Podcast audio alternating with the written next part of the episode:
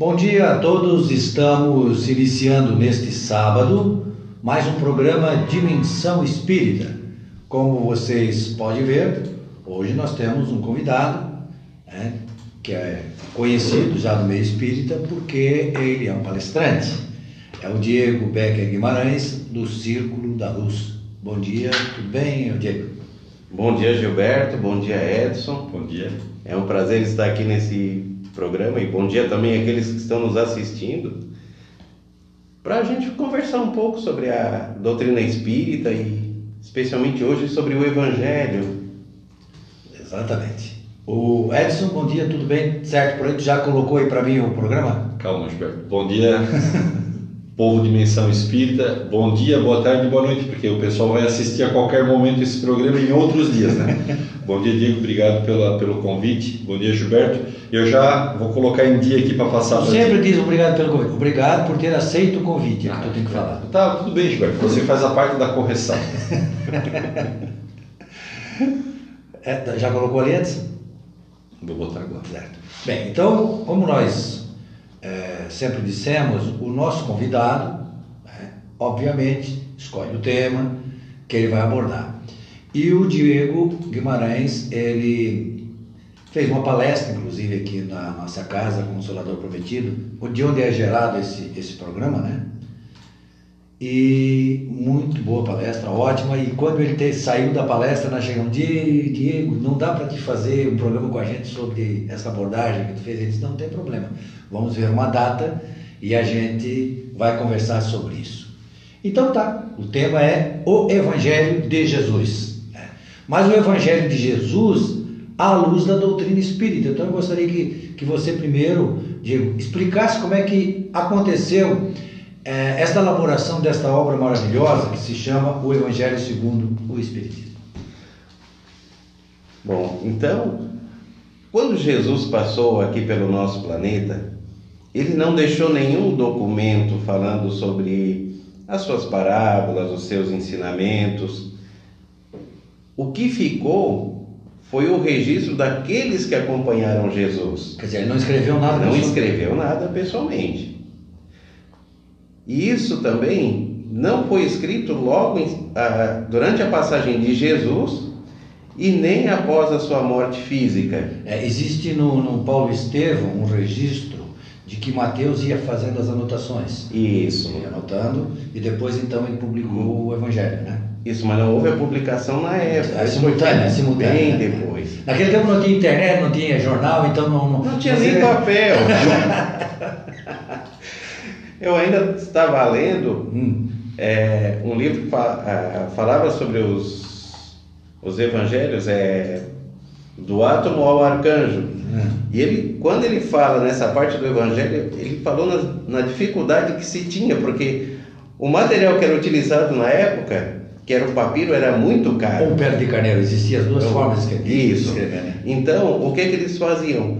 Iam escrevendo em cacos de telha, argila, às vezes curtiam o couro de um animal, mas não chegava a ter a, a qualidade ali do, do papiro ou do pergaminho, e, eu, e também não podiam dispor do, do meio de comunicação da época, do correio romano, porque era tudo verificado e havia uma perseguição aos cristãos. Então era quase um trabalho assim de boca a boca, é, de entrega, assim, quem é que vai para lá, é, para tal lugar que é cristão, para levar essa mensagem? E daí que foi, ah, que foi se divulgando a doutrina. E também, dois dos evangelistas não conviveram diretamente com Jesus, que foi Lucas e Marcos. Lucas nem chegou a conhecer Jesus pessoalmente. Então, a... Lucas, Lucas ele escreveu por influência de Paulo. Por influência de Paulo. Paulo ia escrever, ia, ia falar, era ideia dele, escreveu o Evangelho, conversando com Maria, com o pessoal da época, mas no fim as atividades dele foram tão intensas que ele de, delegou essa tarefa para Lucas, que era um médico, médico de bordo, pessoa, Isso. é uma pessoa bastante culta. Aí a gente vê o Evangelho dele já vê a qualidade da pessoa que escreveu. Né? E o Marcos é por influência de Pedro do de Pedro, né? era sobrinho lá de Pedro, E aí, por influência de Pedro, ou seja, as informações que Pedro passava, também escreveu. Né? Mas, como você falou, apenas Mateus conviveu com Jesus e, E João. e João. E Paulo também não conviveu com Também Jesus. não, é, não conheceu Jesus vivo. E depois de, de escritas obras, esse tempo, alguns detalhes se perderam. E a gente sabe que depois, quando o cristianismo foi adotado como, como religião oficial do Império Romano, teve os conselhos, algumas coisas foram alteradas. Exato. Então, ah, nós não temos aquele evangelho fidedigno. Mas o importante é que os ensinamentos de Jesus, a base doutrinária de Jesus, estão contidas na, nessas obras. Aquilo que nós denominamos de e o ensino moral de Jesus, esse ficou Isso. sem ser deturpado. As entrelinhas, os detalhes podem ter sofrido modificações, mas a essência não sofreu. Exatamente. E quando Kardec fez a codificação, os espíritos ah, nortearam esses ensinamentos e ainda ah, muitos deles ah, trouxeram instruções a respeito dos itens que eram abordados. Tanto que nós vemos passagens do Evangelho comentadas por Santo Agostinho, Paulo e outros espíritos que tiveram grande influência no cristianismo. E é, é só para a gente fazer uma observação? Eu estava escrevendo agora, usando a internet para ver, colocando algumas coisas do programa no ar, fazendo as nossas, as nossas compartilhamentos para que mais outras pessoas consigam depois ver o nosso programa. Diego, e eu estava pensando, o Lucas não tinha um Instagram de Jesus, né? Não, é que é, a- quando a mente da gente é difícil pensar aquela época. Vocês não concordam comigo? É, sim. Porque hoje a gente pega um, um- um computador, um telefone, acaba o computador ou o tablet, que já são coisas ultrapassadas. Agora nós estamos falando de celular. No celular ou no telefone, né? Que o telefone agora também virou um, um, um get, né? Um bad cat, alguma coisa assim que fala em inglês, né? Para a gente poder ah, acessar o mundo. E a gente consegue hoje absolutamente tudo. O Gilberto chegou aqui me mostrando aqui umas lições de inglês que ele conseguiu aqui no, ah, através da internet, então a gente estuda em casa. Vocês imaginam, e aí eu não sei se isso vai ser positivo ou negativo, porque a, a mídia também tem essas, essas conotações, né? Se o evangelho fosse feito com essa tecnologia, porque antigamente era no couro, escrito no couro, mal curtido, ou num papiro, ou em, na pedra, ou em, na madeira, É, como- na madeira, é, no barro, é, e assim por diante. Ou na fala, né? As pessoas passavam para outra, que passavam para outra, e assim ficava. Imagina, porque a gente não consegue pensar isso. Como era naquela época escrever a história, porque hoje é tão rápido e fácil. Eu, eu, eu, eu vivo. Desculpa, que eu, eu- parece que eu destoei, não, Não, mas eu só queria levar para o nosso público que o evangelho, que ele, o evangelho, ele está vivo, mas passou por essa era. Sim, se você quiser conhecer realmente como é que a coisa funcionava, você lê o livro Paulo e Estevão. Todo ano eu leio o livro Paulo e Estevão de novo. Tem alguns livros que eu leio todo ano, repito. Paulo e Estevão eu leio todo ano. Você lê o livro Paulo e Estevão, que foi ditado por Emmanuel, né, com as informações, é claro, do próprio Paulo, e psicografado por Chico Xavier. Ali faz o relato do, da história de Paulo e mostra como é que o Evangelho era divulgado. Então aqueles papiros, aqueles escritos eram feitos levados nas comunidades. Tanto as cartas de Paulo também depois tiveram a mesma divulgação, mas os ensinos de Cristo, né? Gamaliel pegou a- a- aquelas anotações de Mateus, estudou, foi para o deserto, estudou, e aquilo quando chegava era um sucesso né? entre o pessoal cristão. Era a forma de divulgação para ver lá as palavras, né? porque Mateus, quando ele, ele anotava, ficou, ficaram as anotações da época contemporânea quando Jesus falou. né? Então, estava ali o relato. Tanto é que se você pegar o, o Evangelho de Lucas e Marcos, você vai observar que é a mesma, as coisas, eh, muita coisa se repete lá. O que fez um Evangelho realmente diferente foi o João, né? João fez um. Evangelho totalmente diferente. Mas aí o, o Diego está falando que é, nós temos os quatro evangelhos, ditos canônicos, ou seja, reconhecidos pela, pela cristandade como autênticos, os quatro, né? E temos o evangelho segundo o Espiritismo, que é esse que o Diego está falando. Não é um evangelho novo feito por Kardec. O Kardec não fez um evangelho novo. Ele De pegou, forma- ele pegou o ensino moral de Jesus e explicou tudo que Jesus disse à luz do Espiritismo. É isso, Diego? Correto. E para isso, ele contou com o auxílio da espiritualidade. E vamos lembrar também que quando Kardec eh, fez a- as codificações, foi lançando as obras básicas, também não tinha um instrumental que nós temos hoje. Assim, ele escrevia à mão mesmo, né? Escrevia à mão. E, e é, ele era acompanhado pelo, pela espiritualidade, e às vezes o que ele havia escrito, a espiritualidade chamava: Ó, Kardec, tem que fazer uma correção aqui. É, é, Ele não dizia assim, Então, vai lá na letra tal. Estuda vai dar uma. e refaz esse texto que não ficou bom. E a- a- foi dessa forma bastante trabalhosa que nós hoje temos o, o Evangelho. Então, o Evangelho ele foi dividido em capítulos, trazendo os ensinamentos de Jesus. E é interessante a gente observar que quase todas as atividades na, na casa espírita, elas são norteadas pelo Evangelho. Sim, Por quê? Como o Espiritismo é ciência, filosofia e religião, que é outro ponto que muita gente discute, ah, o Espiritismo é religião e não é- ou não é?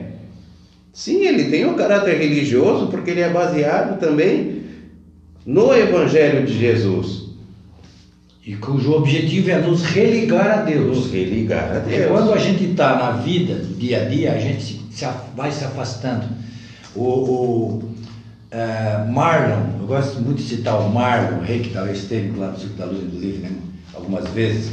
Ele mostra assim, ó, que essa é a nossa linha. Esta é a nossa linha. Né? O que a gente faz é assim, ó, a gente vai se afastando de Deus, vai se afastando de Deus, vai se afastando de Deus, que em determinado momento há uma, uma interferência para a gente voltar para cá Uma ruptura. uma ruptura, porque a gente acaba é, se desviando das leis divinas e a gente é levado a circunstâncias, a pessoas, a situações para poder voltar. A religião tem exatamente esse caráter de nos religar a Deus. Então, por isso que o Espiritismo, né, e Kardec explica muito bem isso, tem esse caráter religioso. Não aquelas religiões tradicionais, né, aquelas estruturas da, da época, né, quando ele falou, e ainda hoje. É, não, não é nesse sentido a religião, e sim no sentido de nos religar. de nos religar a Deus de forma raciocinada, Que é- acreditando, mas sabendo por que está acreditando. Exatamente. é. Bom, aí Diego, é, Kardec elaborou essa obra e ela, nessa obra, ela tem quatro partes iniciais que ele chama atenção. Nós vamos analisar o Evangelho de Jesus, mas tem quatro pontos aqui que você deve prestar atenção. Primeiro ponto, meu reino não é deste mundo. Correto. O que quer dizer isso? Quando Jesus diz que meu reino não é deste mundo, nós temos que ver que Jesus, quando reencarnou aqui na Terra, ele já era é, um, um espírito vamos, superior. Vamos usar a expressão encarnou, né? Porque É, é, encarnou. É. Perdão. Porque quando a Terra foi formada, Jesus já veio como governador do planeta. E para ser governador do planeta, já tem que ser um, um espírito de uma superioridade, de uma elevação para dele é de conseguir outro, de outro, de outra. Isso. é, de uma de uma elevação que comporte tal tarefa. Então, quando ele diz que meu reino não é deste mundo, a Jesus se refere também à nossa essência espiritual. Porque nós estamos a- aqui de passagem por esse mundo. A nossa essência não é matéria, a nossa essência é espírito. Então, a- o nosso princípio foi no plano espiritual. Claro, nós temos a necessidade de vir encarnados por vezes a- para a nossa evolução, mas o nosso princípio foi espiritual. E quando chegarmos a condição de espíritos puros, nós também habitaremos o mundo espiritual. Nós não precisaremos mais assim da matéria, do, do mundo material como conhecemos. Sim. É, o, o Haroldo Dutra Dias, que é um palestrante espírita e muito renomado, muito conhecido no mundo espírita, diz o seguinte: chama atenção nessa parte dizendo o seguinte: Jesus falava não para o pescador que estava ouvindo, não para o agricultor que estava ouvindo, naquele momento, para aquela. Ele falava para o espírito que animava aquele pescador, para o espírito que animava aquele agricultor, porque é para o espírito imortal que a mensagem de, de Jesus eh, se dirige. Ao espírito imortal é que a mensagem de Jesus se dirige. Então, primeiro aspecto, meu reino não é desse mundo. Kardec coloca isso aqui no Evangelho como primeiro marco para ser observado. Segundo, há muitas moradas na casa do Pai. Segundo capítulo. É, esse é, é para quem não conhece o Espiritismo, é um item bem controverso, porque tem muita gente que acredita que só a Terra é habitada, né? Mas ah, dentro do Espiritismo, inclusive no livro dos Espíritos, a espiritualidade nos diz que Deus não fez nada sem uma finalidade.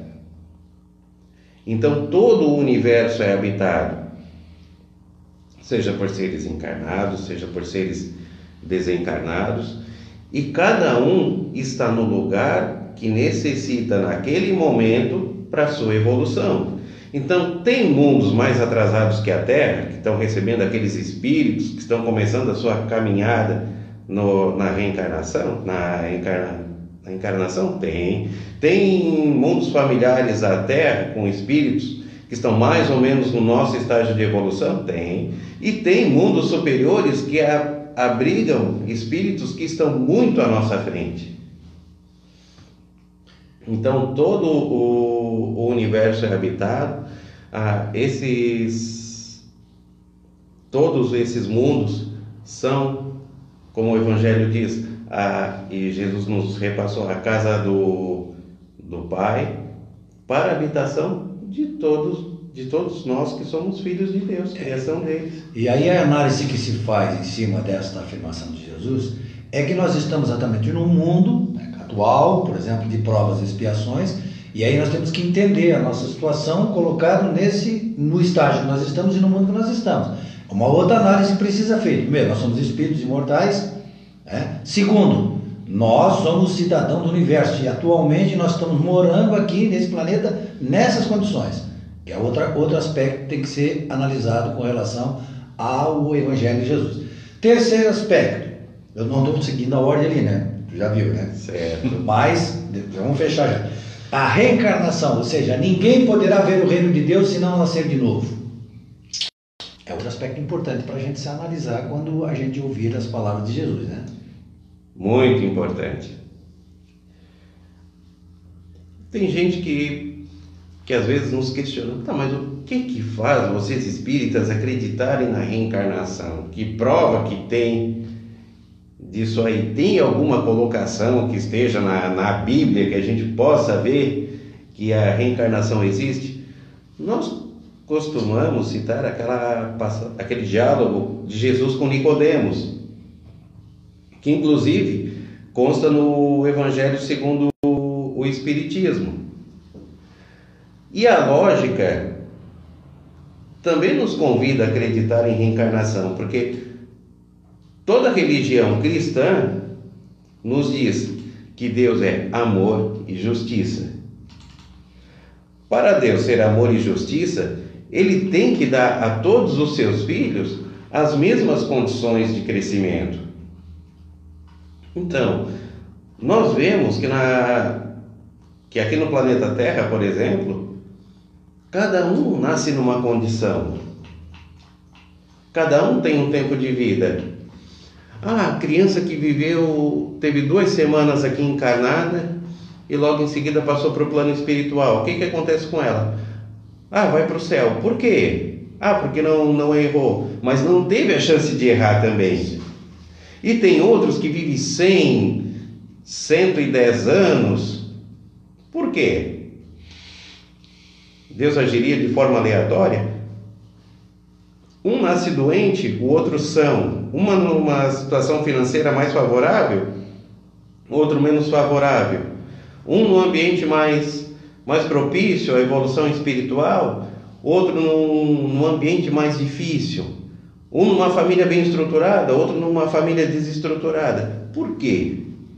Justamente porque nessa sequência de vidas, pelas experiências que vamos acumulando, na sucessão das encarnações, nós vamos é, tendo uma, uma bagagem de experiência.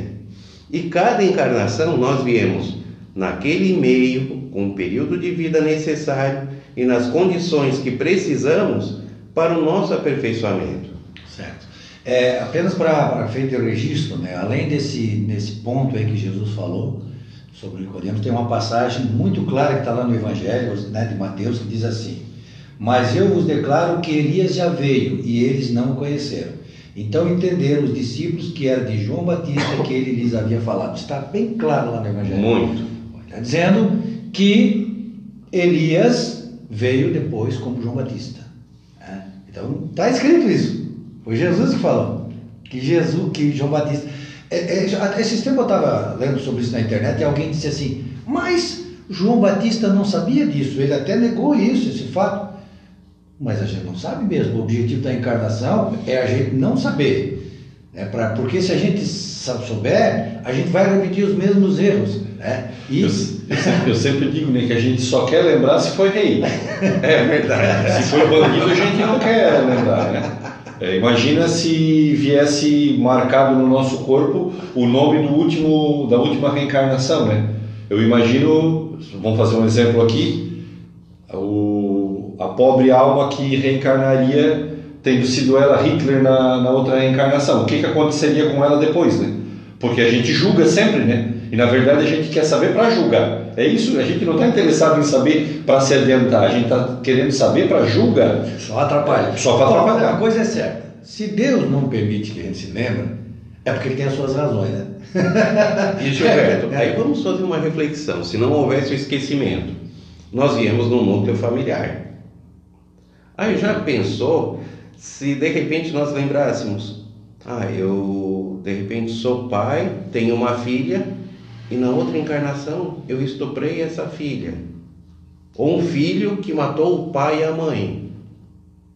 Sim, o- Como é que agora a gente ia con- conseguir conviver com essa lembrança? Se com esquecimento a gente sabe que às vezes as relações familiares já são difíceis, porque apesar de não lembrar, ficam aquelas reminiscências do passado, aquela, a- aquela falta de, de empatia, A, a vibração É, dos espíritos, a né? vibração dos espíritos são diferentes, às vezes são antagônicas por causa desses fatos que ficam esquecidos. Imagina se eles estivessem vivos na nossa mente. A O- dificuldade que É, teria. o Marlon conta uma história, Isso que ele foi- assim, só para dizer, isso é que é bonito no Espiritismo, é que ele explica que quando eu percebo que eu não tenho uma vibração harmônica contigo, alguma coisa aconteceu entre nós e eu posso ter oportunidade já de começar a melhorar isso. Porque ela está me explicando que essa relação diferente, eu vou chamar de diferente, é, que ela pode ser positiva ou negativa, mas falando da, da- da- dessa diferença negativa, eu já percebo, opa, alguma coisa entre nós houve. Porque eu, eu já não gosto de ti só em olhar, então alguma coisa houve. Aí eu já tenho a oportunidade de começar a fazer uma mudança, de melhorar, sem saber o que, que aconteceu. Que pode ter sido eu, o algoz, e tu a vítima. Ou tu o algoz e eu a vítima. Então, não quero saber quem foi, quem, quem não foi nessa história, mas já vou tratar de melhorar. Desculpa, Gilberto. Não, eu só ia fazer a referência a um- uma afirmação que o Marlon Rickdal, que é um psicólogo né, que trabalha com o Divaldo, naquela série psicológica que eles têm lá, da Joana de Anjos, ele, é- ele pertence à mesma equipe. Ele disse que teve um caso de uma regressão de, de, de, mem- de memória, que não é recomendável, né? É, o espiritismo é, não, não é, não é que é contra, não é uma prática do espiritismo, né? Isso. E um, alguém fez uma regressão de memória e descobriu que o pai tinha sido o cara que, uma mulher, tinha sido a filha descobriu que o pai tinha sido estuprador na outra encarnação, por essa regressão. Ela passou numa loja para comprar um revólver. Diego, a gente vive uma encarnação inteira brigada com o vizinho porque o vizinho deixou uma laranja cair dentro do nosso lote. Eu estou fazendo um exemplo bem Uhum. assim. ah, a gente passa uma encarnação inteira porque o cara colocou um lixo, derramou um lixo na frente da nossa casa. Eu passo uma reencarnação inteira, uma encarnação inteira, uma oportunidade de crescimento. Eu não cresço porque eu brigo com o meu vizinho porque ele colocou uma folha de papel na frente do meu lote. Imagina se eu soubesse o que, que o meu pai fez na outra encarnação comigo, ou eu fiz para o meu pai Sim, sim, encarnação. sim. Provavelmente nunca ia progredir. Bom, esse é o terceiro aspecto. Agora vamos para o, o outro aspecto, são quatro que, que são abordados na parte inicial do Evangelho segundo o Espiritismo. É a primeira que, que ele aborda, o Kardec eu deixei por último, porque eu faço essa inversão né, nas minhas palestras. Não vim destruir a lei. Jesus disse, eu não vim destruir a lei, eu vim cumprir a lei. A que lei estava se referindo, ô Diego? Jesus, quando diz não vim destruir a lei, ele veio ratificar todos os ensinos que os profetas anteriores a ele já tinham falado. Só que ele veio dar uma outra interpretação, ele veio ratificar aqueles ensinamentos para para uma humanidade que já estava um pouco mais avançada. Uma madura para entender. Um pouco né? mais madura para entender. Da mesma forma que o Espiritismo fez conosco, Certo. agora, ah, com os ensinamentos que Jesus deixou há dois mil anos atrás. Então, tanto que quando Jesus foi perguntado, mestre, quais são o- os mandamentos para que a gente deve seguir? Ele disse: Amai a Deus sobre todas as coisas e ao próximo como a ti mesmo. Toda a lei, todos os profetas estão contidos nesses dois mandamentos.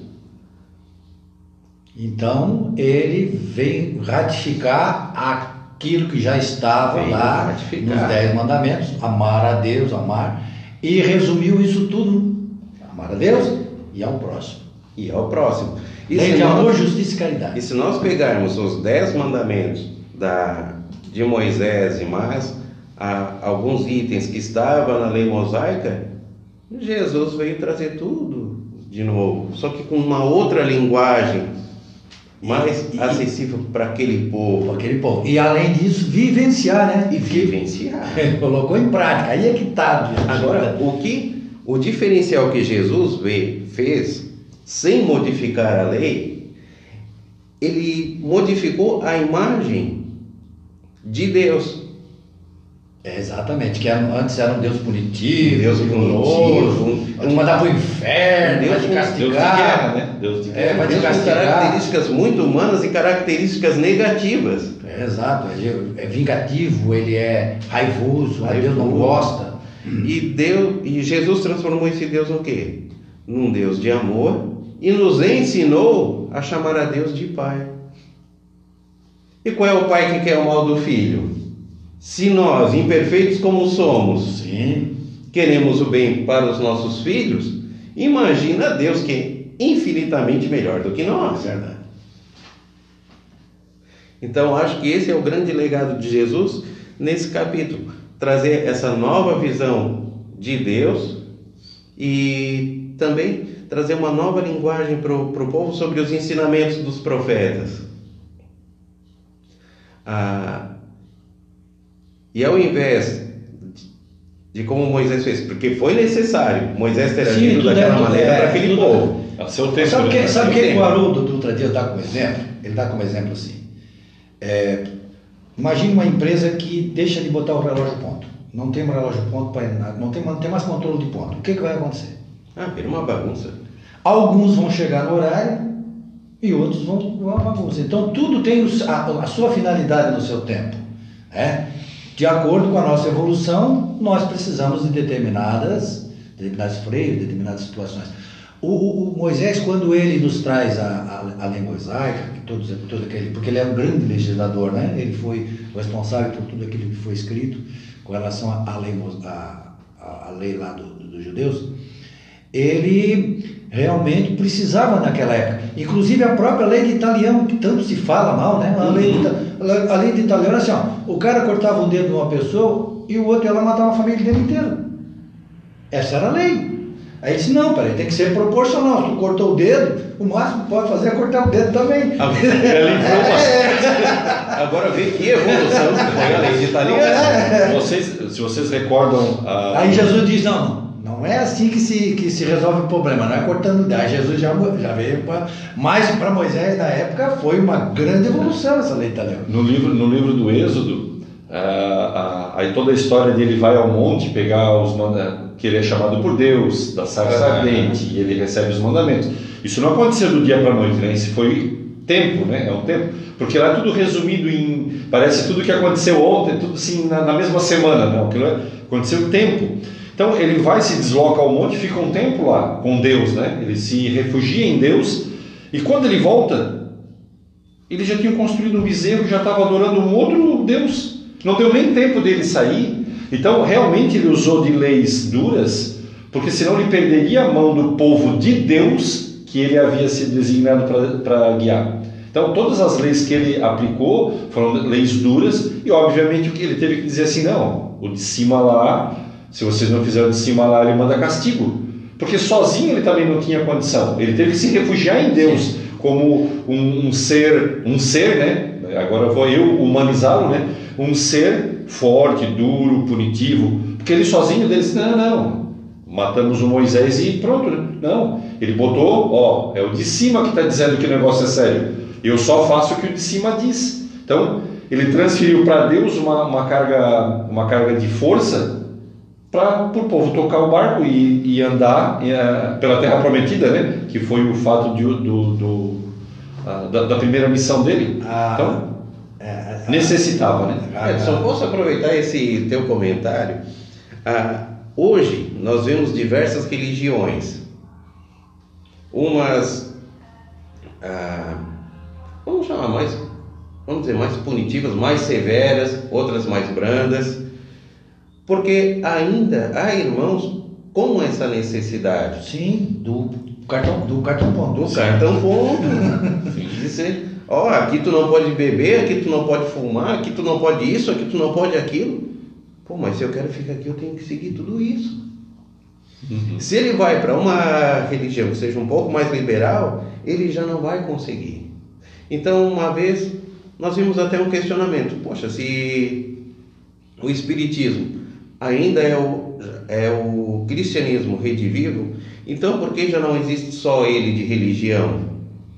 Por causa disso, há, há diversas pessoas, há diversos irmãos nossos em diferentes estágios de evolução, ah, tanto na, na questão do, do sentimento, quanto também na, na questão intelectual. Eu conheço gente que foi para o Espiritismo, não se encontrou, não entendeu as obras, não concordou com muita coisa. Não, vou voltar para lá. Tudo bem, respeita-se. Então, ah, então nós ainda precisamos disso por causa dessa, dessas escalas que nós Sim, temos. sim, esse é um aspecto. E o outro que a gente sempre gosta de enfatizar no nosso programa é o seguinte: qual é o foco do Espiritismo? É tornar a pessoa um homem de bem. A reforma Homem- íntima. Homem de bem, isso é que importa, você ser um homem de bem. Se você é homem de bem nessa religião, se você é homem de bem naquela religião, ou até sem religião, você um homem de bem, você é homem de bem. Entendeu? Isso é que Se importa. você é homem de bem ateu, né? Né? Tanto que nós vamos chegar num ponto do Evangelho que vai falar Ah, sim. isso. Nós já nós conversamos tanto aqui só na introdução, que eu acho que daqui a pouco vai ter que voltar no outro programa para nós continuarmos. Já fica. Isso aí é o convite, tá? É, a Não pensa que a gente amarra as vai pessoas desse jeito. Ô Diego, então tá. Abordados esses quatro aspectos que norteiam a obra, então, a análise da- do ensino moral de Jesus tem por, por esses quatro pilares aqui que foram abordados. É, vamos começar aí. Qual é o que você destaca como primeiro aí da- do ensino moral de Jesus? Olha, Gilberto, nós podemos até seguir a, a sequência, A sequência? Pode, esses que tu- você. Não, não, aqui, aqui já está feito. É, Tirou? Pode seguir a sequência do Evangelho. Tá? Ele está seguindo essa sequência, ele vem em capítulos, então vamos lá. O capítulo 5, né? É o capítulo 5. Outra coisa que chama atenção no Evangelho é que boa parte dele foi baseado nas bem-aventuranças, que traz o papel de, de consolador na doutrina espírita. E só é consolador se tu a, a examinação do aspecto do espírito. Do espírito. Porque para uma pessoa que estava lá morrendo já no final da vida dele, Jesus dizer que ele ser feliz, como? Quando? É, pelo aspecto, pro espírito. É, pelo aspecto humano, Deus é muito injusto, né? Pelo, pelo aspecto, aspecto, humano, sim. Né? Tanto que tem muitas parábolas que quando a, a, a gente lê fora da, da interpretação do Espiritismo, pô, mas por quê? Cadê? Onde a justiça divina nisso? Sim. E só com a, e só com a explicação que a, a do Evangelho, inclusive é, com os comentários da espiritualidade superior, que a gente vai entender. Então, o capítulo 5 diz: Bem-aventurados os aflitos. Quem são os aflitos? Se nós, mora... Se nós estamos habitando um planeta de provas e expiações, os aflitos somos todos nós. Nós, nós não estamos por aqui em missão. Não estamos aqui em missão, não estamos em férias. ninguém está enganado aqui também, porque tem gente que acha que está enganado aqui. E, e, esse capítulo, então, tem uma passagem bonita que fala lá no texto do, do capítulo 5, que diz assim: Não importa se nasceu no trono ou num, numa manjedoura. Né? Não quer dizer, não importa o grau é, social em que a pessoa esteja inserida no mundo. Somos ah, aflitos iguais. Exatamente. Né? Sentimos dores e aflições iguais. Né? E aí Jesus diz: Bem-aventurados, felizes os aflitos. Já pensou naquela época o que isso deve ter provocado? Até hoje, é. né? Ó, oh, tu é feliz, aflito.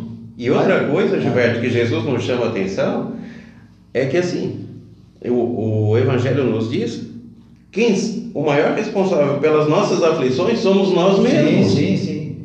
Pelos caminhos que nós seguimos, por aquilo que procuramos. Isso é meio frustrante, tudo. né? É. Porque a gente gosta de botar a culpa nos outros e agora a culpa veio tudo pra gente, né? É a lei de ação e reação. É. Que tá lá, né? A lei. Vim cumprir a lei, ó. A lei é essa aqui, é. pessoal. Lei de ação e reação. Plantamos, colhemos o que plantamos. Hum. Não, não, não tem outro caminho. Seria injusto nós plantar é, é, pepino e colher maçã. E, e, aí, né, nesse capítulo, ele faz a junção e, e, é muito importante, de novo, o assunto reencarnação, porque daí a gente começa, e aí aborda né, as, as aflições atuais e as aflições anteriores, que a gente tem que olhar sempre para o nosso passado é, e também poderemos, de uma certa forma, sabermos como vai ser o nosso futuro mediante aquilo que a gente está praticando hoje, né? Então, eu consigo olhar para trás, ver como que eu sei o que aconteceu, se nós já acabamos de falar que, que o, o esquecimento impera, né? Não. Como é que é a tua vida hoje? Ah, minha vida é dolorida, então alguma coisa aconteceu que te provoca dor hoje. Ah, tu quer que ela doa no futuro? Continue fazendo as mesmas coisas. Não quer que doa de novo? Melhore tua vida agora que Exatamente. as dores, claro, são processos que demoram, hein, povo? Não é assim, com uma encarnaçãozinha só, não. São muitas reencarnações, mas a cada um o aprendizado vai se fazendo. E cada coisa aprendida não se repete na próxima. Nós já temos um novo estágio a ser cumprido. Então, é, é isso que esse, é, esse capítulo é, ele é, eu acho um dos capítulos mais importantes. Ah, não, tanto é que ele já coloca como primeiro. Porque assim, para quem sente dor, qual é a melhor coisa para quem sente dor? O anestésico. Tu toma um remédio e puf, Gostaram do puff? Puff é tirar dor. eu, eu faço a sonoplastia também da dor. Puff. Mas quando eu estou com dor, eu estou lá querendo saber quem que é Deus, eu estou lá querendo saber não. de mundos, é, de mundos que eu vou morar em Saturno. Eu não estou querendo saber disso. Eu quero saber de tirar minha dor do filho que eu perdi, do emprego que eu perdi, da, da esposa que eu perdi porque perdi o casamento ou do marido que eu perdi. Essas são as dores atuais, não é? Agora, qual é o anestésico, qual é o analgésico que eu vou tomar para que tirar essas dores? Aí o capítulo 5 nos ajuda. Então, eu acho o capítulo 5 importante para a nossa era. Para nossa era. Tudo é importante. Mas eu digo, o capítulo 5 ele toca dentro do nosso coração e nos explica a dor. Né? E outra coisa, Edson, ah, nós conhecemos pessoas que, assim, às vezes esquecem da sua melhora e se preocupam muito em resolver a vida do próximo solucionar os problemas do próximo. Só que aqui no capítulo 27, perdão, no capítulo 5, no item 27, faz o questionamento: será lícito a, abreviar o sofrimento do próximo? Principalmente no, no caso de, dos doentes, ah, se eu pudesse fazer alguma coisa. Todo mundo que está passando por um sofrimento tem que passar por aquilo ali, principalmente no caso de doença. E se não for um caso de doença, manda a caridade que nós devemos auxiliar, mas nós não podemos tomar o sofrimento do próximo para nós. Porque... Toma teu fardo e me siga. Jesus falou assim: me siga. Não toma o fardo do outro, toma o teu fardo e me siga. Tua cruz, né? Dá tua cruz que eu carrego. Não, é. assim. não. tua cruz era tua. Coitado, já carregou uma. claro, a, nós devemos auxiliar, seja por meio material, Sim, seja com conselho, seja acompanhando aquela pessoa no seu sofrimento. É, aliás, não podemos, devemos, é um dever que a caridade manda mas agora tomar a dor dela para nós, não. Sim.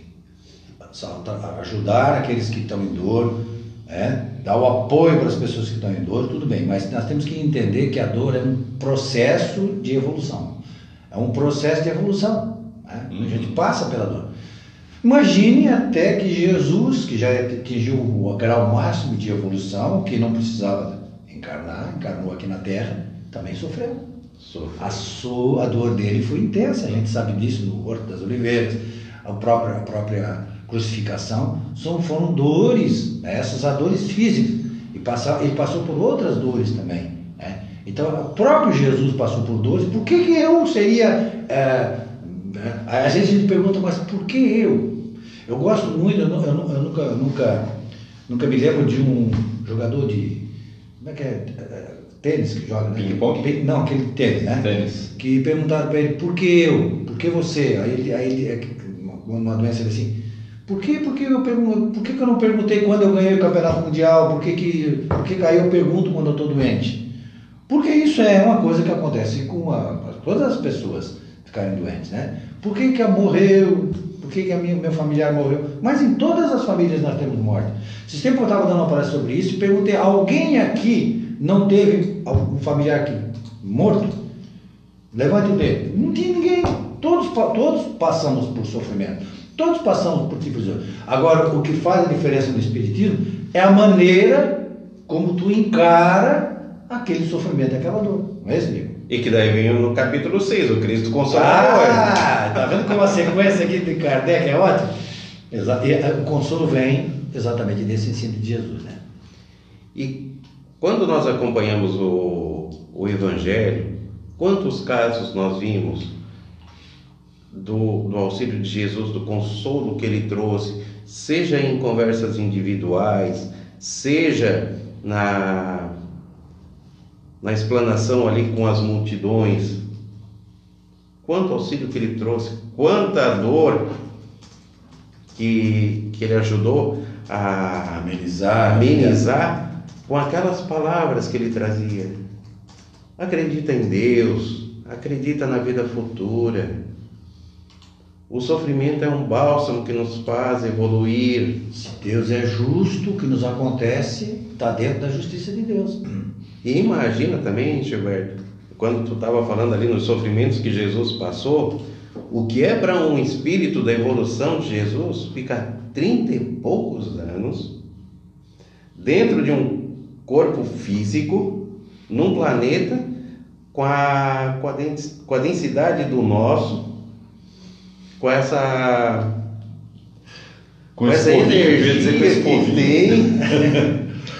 É, faça isso. Isso já melhorou, né, Edson? Não, mas éramos dois mil anos. Mas éramos nós. É, imagina nós você. desses dois mil anos. É, imagina você sem aparelho e, e dentro da água. Vai, vai cada vez mais fundo. Vai, vai sentindo cada vez mais peso ali. É, é mais ou menos isso. Escafando, né? É, é, vai. Tanto que, para a vinda de Jesus aqui no planeta, teve ah, as duas vezes que a, a cúpula espiritual teve teve aqui em maior número foi na formação do planeta e na encarnação de Jesus aqui na Terra. A, a, a vinda dele, né? Porque foi, foi um trabalho que durou anos até que Jesus pudesse encontrar o planeta nas condições mínimas para ele poder encarnar no estado de evolução que ele já estava. Sim, sim. E ainda ficar 30 anos aqui E imagine passar todo esse ensinamento, toda essa lição, tudo isso para o nosso bem. Não era para ele, era para o nosso, para a nossa evolução. E ver que nós ainda não estávamos aprendendo nada. Tanto que até hoje, se a gente for ver, nós, na prática nós aprendemos bem pouco. Olha. E aí depois desse capítulo, né, Diego, é, ele, ele, começa então a outra bem-aventurança, que é a bem-aventurados pobres de espírito. Pobres de espírito. Então aí Jesus já coloca aí a humildade como ponto de partida para todas as demais virtudes, né? E como ele exemplificou a humildade? Exatamente. Olha, para começo de história, a, a origem de Jesus. Que origem mais humilde que teve a origem de Jesus? Ele podia ter nascido numa condição melhor. Sim, poderia ter sido rei. Uh, vamos, vamos dizer, César na época, né? O filho do César, romano lá. Não, ele veio como um integrante ali do povo mais humilde, de um povo que estava su sendo subjugado por outro. Completamente de escravidão mesmo. O sistema de escravidão, quando tu obriga o outro a te pagar imposto na marra, isso é escravidão. E veio trazer esse ensinamento. E ainda falava de amor ao próximo. E ainda falava: não, calma. Isso tudo vai passar. Tem uma vida melhor esperando por nós. Deus não abandona ninguém. Somos todos filhos do mesmo Pai. Quando no, no Monte das Oliveiras, Pedro pega a espada faz um corte na orelha do soldado certo. e Jesus, tomado de compaixão, vai lá e cura. Quem, quem de, em condições normais, no nosso estágio de evolução, sabendo que estava tá, sendo preso e teria aquele calvário que foi Jesus, teria uma atitude dessa. Exato. É... Não, mas eu, eu, eu vou falar quem na, na nossa condição andaria com quem vai te trair três vezes, sabendo que vai te trair três vezes, e com um que vai te. Desculpa, um que vai te negar três vezes, e um que vai te trair na tua equipe. Tu monta a equipe. Agora eu sou o coach da minha equipe, né? Jesus como coach, né? Eu monto a minha equipe, mas já pego um traidor e ponho aqui, e pego um que vai me negar e ponho aqui do meu lado. E outra coisa é, é, uma situação que eu estou exemplificando, para colocando, é, nos na colocando verdade, na ele, posição. Ele escolheu apóstolos humanos para suas fraquezas, e que ele alerta Pedro. Isso aí é mais na fraqueza humana, Pedro. Tu vai falhar. É. Isso, isso, isso, é da natureza humana que isso vai acontecer. Né? Então tu vai, tu vai me negar. Porque o orgulho de Pedro disse, não, eu não te traí. Ele disse, não, não, vai, porque é da natureza humana. É. E Judas, ele sempre esperou que Judas, né? É, porque é, Jesus sempre dá a oportunidade. Né? Claro. E a expectativa a é que Judas né? é que fez a escolha errada, né? Uhum, é. Claro. Mas ele, ele, ele escolheu humanos. É. Ele não tinha como escolher diferentemente. Ele tinha que ter humanos para que esses humanos servissem. Porque Pedro, aquele, aquele filme que está lá na Netflix, eu já, tu já olhou para mim esses dias, né?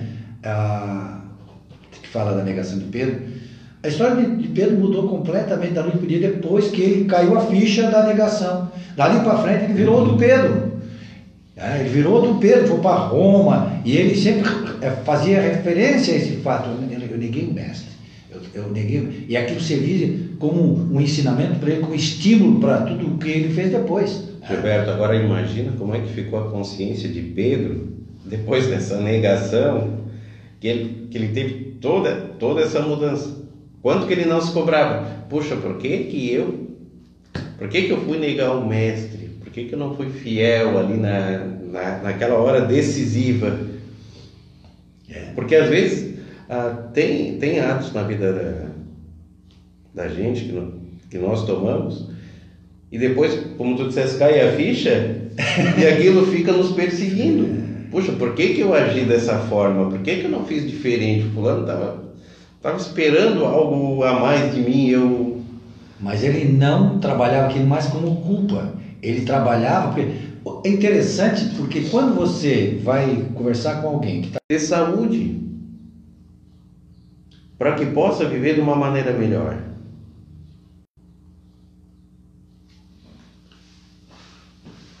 Deu uma quedinha na internet ele caiu, mas Gilberto, vamos continuar a partir do. Então vamos rever. Vamos rever, Provavelmente sim, a gente não sabe exatamente o ponto. Ah, nós estamos indo para o capítulo sétimo, né? Sétimo. Puros de, de coração, e o Gilberto falava que para nós ainda é difícil sermos. Nossa fase ainda está ruim. né? Então, nosso grande desafio no mundo de provas e expiações é exatamente esta, esta, essa questão do nosso sentimento. É, É realmente né, um grande problema, porque muitas vezes as pessoas estão preocupadas com um monte de coisa e não estão preocupadas que o teu sentimento está te levando à doença. Né? Exatamente. E como a e nós conhecemos no as pessoas que a gente convive, gente que diz: "Ah, porque eu não eu morro, mas não perdoo. Eu não vou dar o braço a torcer." Gente, isso faz mal é para nós mesmos. Ah, como como o Gilberto estava falando, alimentar esse sentimento somatiza no, no corpo físico. Isso. E depois a pessoa fica doente e não sabe por quê. É. Alimentando essas. Alimentando esse tipo de sentimento. Olha, e, e quando a gente consegue ficar numa, numa vibração em que a gente quer o bem, que a gente pensa o bem, e a gente sente o prazer em auxiliar os outros, traz uma leveza, traz uma sensação de bem-estar. Que olha, é. Pena que a gente não consegue ficar assim o tempo todo. É, é difícil. né? Porque é algo que faz muito bem, não tem nada que se compare. E na sequência, não sei se o Gilberto Não. quer comentar mais alguma Não, coisa. vai na sequência ali. Vem o, o item bem-aventurados os que são brandos e pacíficos. E como o Gilberto disse, vai tudo se encadeando numa sequência. Desencadeando. Mas olha sempre, o princípio de tudo é a humildade. A humildade está presente em cada bem-aventurança. Exatamente. Por isso que Jesus citou ela a primeira bem-aventurança. Se você tiver humildade, todas as demais são, são, são reforçadas por ela. Ela é a base de todas as bem-aventuranças. Antítese do orgulho, né? Antítese positiva do orgulho, né? Qual é essa que tu falou ali? Bem-aventurados os que são brandos e pacíficos. Aí, nesse item, fala das injúrias e violências que nós ainda vemos no nosso mundo. E é interessante outra, outro aspecto do Evangelho, que ele foi feito há uns dois mil anos atrás e como ainda é atual. Sim. E vai continuar atual ainda por não sei quanto tempo, né? Porque lida exatamente com o nosso sentimento. Agora você imagina o quanto que a gente vai demorar, quantas encarnações são necessárias para que a gente mude o sentimento, para a gente evolua sob o ponto de vista sentimental. Porque a gente vem numa reencarnação, repete na outra, repete, a gente aprende aos pouquinhos, né? Não dando grandes passos na natureza, não existe assim grandes passos. Ó, evoluiu na encarnação agora, ele, ele já vai direto pro. nem vai encarnar mais. Sabe, Gilberto, às vezes no atendimento fraterno tem pessoas que nos procuram se cobrando muito. Ah, porque eu queria mudar, que eu não sei o quê, porque eu não, não queria ser assim, brigão ou guardar sentimentos negativos ou. Calma, vai devagar. Tu não vai conseguir mudar do dia para a noite. Mas vai fazendo um exercício diário. Quando, quando tiver um atrito que tu pensar em revidar, vê se tu consegue segurar. Pensa nas palavras que tu vai falar. A partir daí tu já vai estar praticando essa melhora. Porque o, o que nós somos hoje é fruto de muitas existências. Então tu não vai pegar ah, encarnações que, que tu tivesse que te tornaram o que é hoje e mudar da noite para o dia. Vai precisar de um tempo de adaptação também. E para ti te tornar brando e pacífico, olha, aguentar, ah, aguentar uma, in- uma injúria, não revidar uma violência requer assim uma certa elevação. Imagina. ima- é, é, lembra-se Seja de- verbal, Uma É. certa, uma certa elevação. Uma certa- Pontoso agora. Jesus também nos convida à afabilidade, à doçura, a cultivarmos a paciência. E tem muitos irmãos nossos que acham que isso é sinal de fraqueza. Não, é sinal de grandeza inferior, é sinal de superioridade moral. Ter esse tipo de comportamento. Vamos, vamos pegar exemplo. Chico Xavier. Quanto que esse nosso irmão teve que ouvir, tanto que esse nosso irmão Gwen, a- aguentou assim de, de comentários maldosos, de mesmo críticas ao seu trabalho que foi tão bonito, e sempre naquela resignação. E do próprio movimento espírita, tá? E do próprio movimento Não espírita. estou nem comentando de, de, de outras pessoas que não eram espíritas. O próprio movimento espírita houve críticas. Né? Seres humanos existem com as suas fraquezas em todos os lugares. E Jesus também enfrentou esse problema. né? Acho que foi quem mais enfrentou, Gilberto. Porque, olha, olha aqui. Jesus, vamos pegar aquele momento ali antes da crucificação. Eles chegaram, eles torturaram Jesus, eles batiam e ele não revidava. E aí quando ele chega na cruz, ele diz assim, Pai, perdoai-lhes, porque eles não sabem o que fazer. Aí ele diz, não, eu perdoo. Pessoal, estou perdoando vocês aqui pelo que vocês estão me fazendo. Porque ele nem se sentiu ofendido. Ele não se sentiu ofendido tanto que ele disse para o pai perdoar, porque para ele aquilo era uma coisa que ele entendia como fraqueza humana, que eles não estavam sabendo o que, que eles estavam fazendo. né? Então, olha só. Quando eu entrei no Espiritismo, uma das coisas que me disseram, que me chamou a atenção, foi isso. Viemos para a Terra, para aprendermos a lei do amor, para ser pisoteado, para ser surrado, para ser pregado numa cruz e não reclamar. Eu não, aí não, né? Muito. aí é muito, né? Mas é no nosso estágio, claro que agora nós não estamos, é, preparados para isso. Olha aqui, o nosso estágio é assim, ó, a gente vai subindo, vai evoluindo, até que a gente vai chegar lá num ponto de evolução em que tudo isso vai ser uma coisa normal, mas por enquanto a gente não chegou lá ainda. E Gilberto, chama a atenção também ah, quando nós estamos é, aqui como encarnados e quando, quando nós estamos desencarnados. Parece que no mundo espiritual é tudo mais fácil, pelo que a gente lê na, É, na literatura. obras É, é. na literatura. Ah, aqui na, na Terra, até pelas, não sei se até pelas nossas necessidades físicas, parece que nós nos tornamos mais agressivos, menos caridosos, porque quando a gente lê, por exemplo, André Luiz, tá todo mundo disposto, parece que não tem um dia ruim, no máximo que se sente é uma tristeza pelos outros, nem é por nós mesmos. Ah, todo mundo é educado com todo mundo. E por que que quando encarnamos nós não trazemos isso de bom que vivenciamos no mundo espiritual? Por que não somos é, brandos e pacíficos como somos? Claro, aqueles que têm, né? que têm o merecimento, que vivem num... Vamos dizer assim, aqueles que estão na média, né? Que vivem nas, nas colônias espirituais, que não vivem em regiões inferiores, no mundo espiritual. Só que quando a gente encarna, parece que fica mais difícil cultivar A influência isso. do corpo, né? O corpo e o meio ambiente na, no nosso espírito. Tem um é- capítulo especial do livro dos Espíritos que explica bem essa influência. E essa influência ela é, é- é muito maior dependendo do nosso estágio de evolução. Então você vê aqui, nessa parte que nós estamos, vamos pôr por aqui, ó, toda essa aqui é a influência do corpo meio ambiente no nosso, no nosso espírito. À medida que a gente vai evoluindo, essa influência diminui, porque nós vamos nos espiritualizar. E quando nós não estamos devidamente espiritualizados, a gente vai passar muito trabalho, com certeza. Muita influência. É, mas a gente não pode esquecer que tão logo a gente desencarne, a gente continua meio que igual aqui, né? É, mesmo fora do corpo físico, a gente não vira santo, não. A gente não se torna santo de uma hora para outra.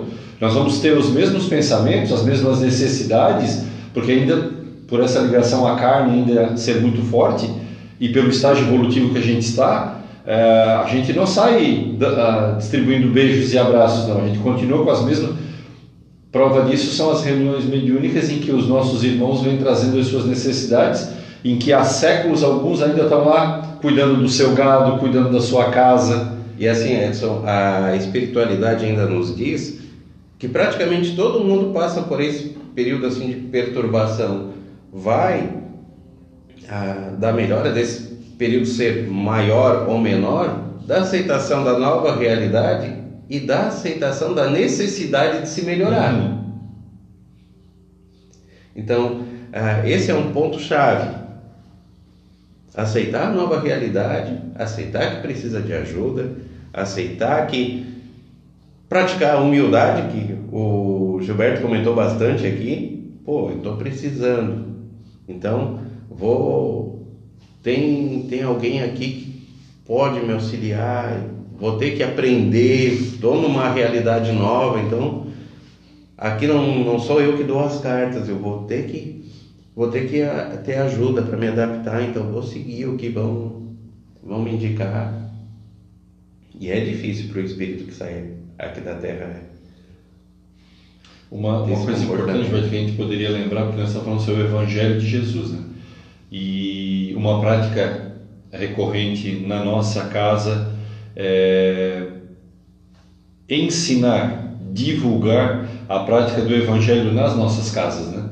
É, usar na semana um determinado dia, uma hora marcada, em que a família se reúne, abre aleatoriamente ou na sequência como queira, lê uma passagezinha, comenta essa passagem ao seu entendimento ah, e faz uma oração pedindo ah, os cuidados para a família e para aquele lar, né, para aquela instituição física e espiritual que ali tem, ah, para que estejamos protegidos. Né? Então, o Evangelho no lar é assim uma, uma prática ah, Salutar. salutar que o próprio mestre diz, né? Pedi e recebereis, né? Então a gente, através do Evangelho no Lar, leva uma vibração muito positiva para dentro das nossas casas, eh, em forma de oração. Edson, não quero me enganar, mas eu acho que é no livro Libertação que André Luiz fala sobre o Evangelho no Lar e ele relata que ele acompanhou uma equipe espiritual num- numa residência que fazia o Evangelho no Lar. Então lá, eles fizeram uma limpeza energética no ambiente, eles aplicaram passes, o mesmo passe que a pessoa recebe aqui na casa espírita, naqueles habitantes daquele lar. E socorreram entidades sofredor- sofredoras de 22 casas vizinhas àquela casa que estava fazendo Do o Evangelho. evangelho no lar. Se uma causa da luz, casa fazendo evangelho no lar consegue todo esse benefício, imagina se todos fizessem. É, e é- essa é a recomendação. A gente, eu, por exemplo, tenho como prática fazer uma vez por semana o Evangelho em casa e no serviço também uma vez por semana. Então, lá no serviço, na hora do almoço, a gente se reúne e faz o Evangelho. Você, assim, é interessante, porque quando acontece as coisas que acontecem do dia a dia, principalmente no serviço, né? E, e eu vou para aquela sala onde é feito o Evangelho, o ambiente é outro. Interessante, muito interessante. É, é, a gente está meio atordoado pela, pelas coisas que acontecem e de repente vai atender uma pessoa lá, vai na sala que eu já vou te conversar contigo. Quando chega lá naquele ambiente, você está no, no céu, você está tranquilo, porque ali está carregada de energias positivas. Porque, como, como o Diego falou, quando a gente faz o evangelho, a gente atrai os espíritos sintonizados com aquele momento que nós estamos vivendo. Então, toda aquela carga energética positiva, né, fluídica positiva, está sendo derramada naquele ambiente e ela fica ali. E aquilo ali nos auxilia na nossa vida, no nosso dia a dia. Poderia ser um belo tema para um programa, né? Evangelho no lar, né? Se a gente conversar e, e, e E trazer- casos, é. e fazer essa prática. Não, mas eu acho é, que fechou bem, porque na tua verdade, nós já estamos lá, nós devemos ter tido uma interrupção. Nós não temos hora, né, Gilberto? É, nós devemos ter tido uma interrupção ali de uns 5 minutos, acredito. Não, acho que foi bem. Não, foi segundos, Gilberto. Foi Segundos, segundos. Foi segundos. E a gente, depois ele percebeu que a imagem estava parada, e como já estamos ali com 11 horas e 7 minutos, né, nós, surpreendentemente, mais uma vez, quando a gente vê o tempo passa, nem percebe, né, Diego? Quando a conversa é boa, o tempo é bom, né? Então a gente agradece aí você ter trazido esse tema, um tema, olha, é um tema que a gente tem que, que trazer sempre, né? O Evangelho de Jesus, a luz da doutrina espírita, é, não tem coisa mais maravilhosa no mundo do que esse assunto. E a gente está aqui já te convidando para uma próxima vez vir aqui falar de novo sobre o Evangelho, para os outros assuntos. Ah, o meu pai, ele era espírita. E ele tomou por disciplina ter o Evangelho como livro de cabeceira. Então, levanta, acordava, antes de levantar, ele lia pelo menos um parágrafo do Evangelho, pedindo para começar bem o dia. Chegava em casa, ia deitar, fazia as orações, meditava um pouquinho e lia um parágrafo do Evangelho, no mínimo, pedindo para que tivesse uma boa noite para ele e para a família. E a gente herdou esse hábito. E como faz diferença? Porque dificuldade a gente vai ter no nosso dia a dia. Vai desaparecer a dificuldade. Não. Sofrimento não vai deixar As de existir. aflições acontecerão. Acontecerão, mas a forma que tu consegue encarar a serenidade que a leitura do Evangelho te traz para enfrentar esses embates do dia a dia, não, auxilia muito. Ah, eu vou, eu vou. O Gilberto é basicamente o nosso âncora aqui, mas agora eu vou, eu vou me transformar porque o Gilberto conta uma história dele que ele passava insônias à noite e o evangelho. E aí como é que foi, Gilberto? Ele come... não dormia, né? Não conseguia É, às vezes eu acordava de duas da manhã Ó. e não pegava mais no sono. Isso aí é interessante. Aí eu, aí eu, eu me estava com aquilo. E eu disse, não, mas eu acho que eu estou sendo. é, tô Influenciado. Estou fazendo a coisa errada. Peraí. Já sei, botava o evangelho do lado da cama. Daqui a pouco me acordava, ai, perdi o sono. Oh, que bom, agora eu vou ler o evangelho. E li o evangelho. Sono de novo.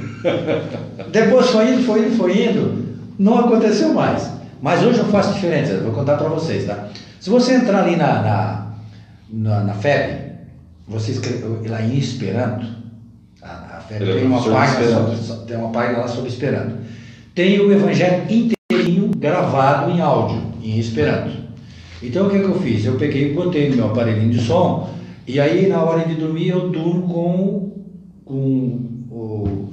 Evangelho. escutando o Evangelho, dormindo. E aí quando eu acordo de madrugada, eu estou escutando, daí eu presto atenção naquilo que está falando, durmo de novo. Então, agora é o contrário, agora eu passo a noite inteira escutando. Não, é, é- é interessante porque é, é uma ferramenta espiritual, né? A gente está pensando que sim. achando, colocando ela como material, mas é uma ferramenta espiritual. Porque se há, e temos, né? Se há, mas temos, é uma afirmação. Os nossos obsessores, né?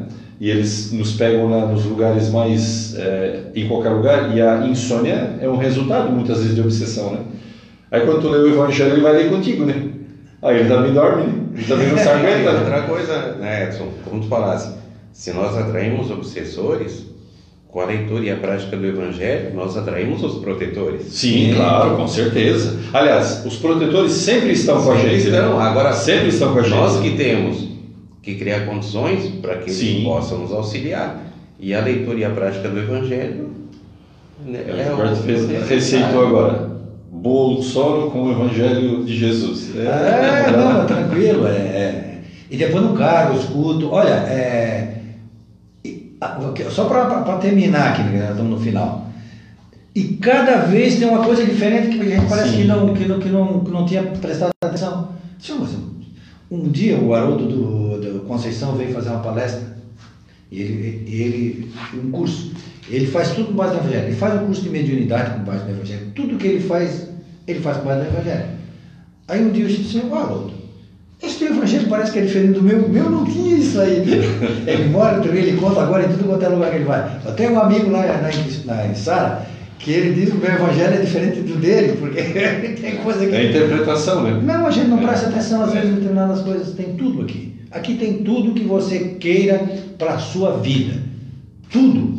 Você está com qualquer tipo de dificuldade, abre o Evangelho segundo o Espiritismo, vai ter o ensinamento de Jesus explicado de uma maneira que todos entendem. Eu, eu sempre digo que a frase, qualquer frase que Jesus falou era uma, uma lição, mas cada letra era uma recomendação. Porque cada letrinha da frase do Cristo tem um significado, elas não estão ali naquela formação de frase por nada, elas têm importância. Então, ler, a gente lê, passa um ano, dois anos, quando a gente lê de novo, passou por situações da vida que aquela frase já tem uma outra influência na nossa vida. Então, é, é, é, ler e reler o Evangelho é uma constante né, na nossa vida, né? importante para a gente, é, como ferramenta, como auxílio, como é, ajuda. E um outro ponto do Evangelho que é, que é interessante também é que ao final Uhum. traz uma coletânea de preces para diversas situações da vida, porque às vezes tem gente que diz, "Pai, eu estou passando por um problema assim, mas eu não sei, não sei nem como rezar, Uhum. como orar. Olha, tem, tem preces para diversos tipos de situação, para um doente, para desencarnar, para um momento de dificuldade, para uma criança que está vindo ao mundo.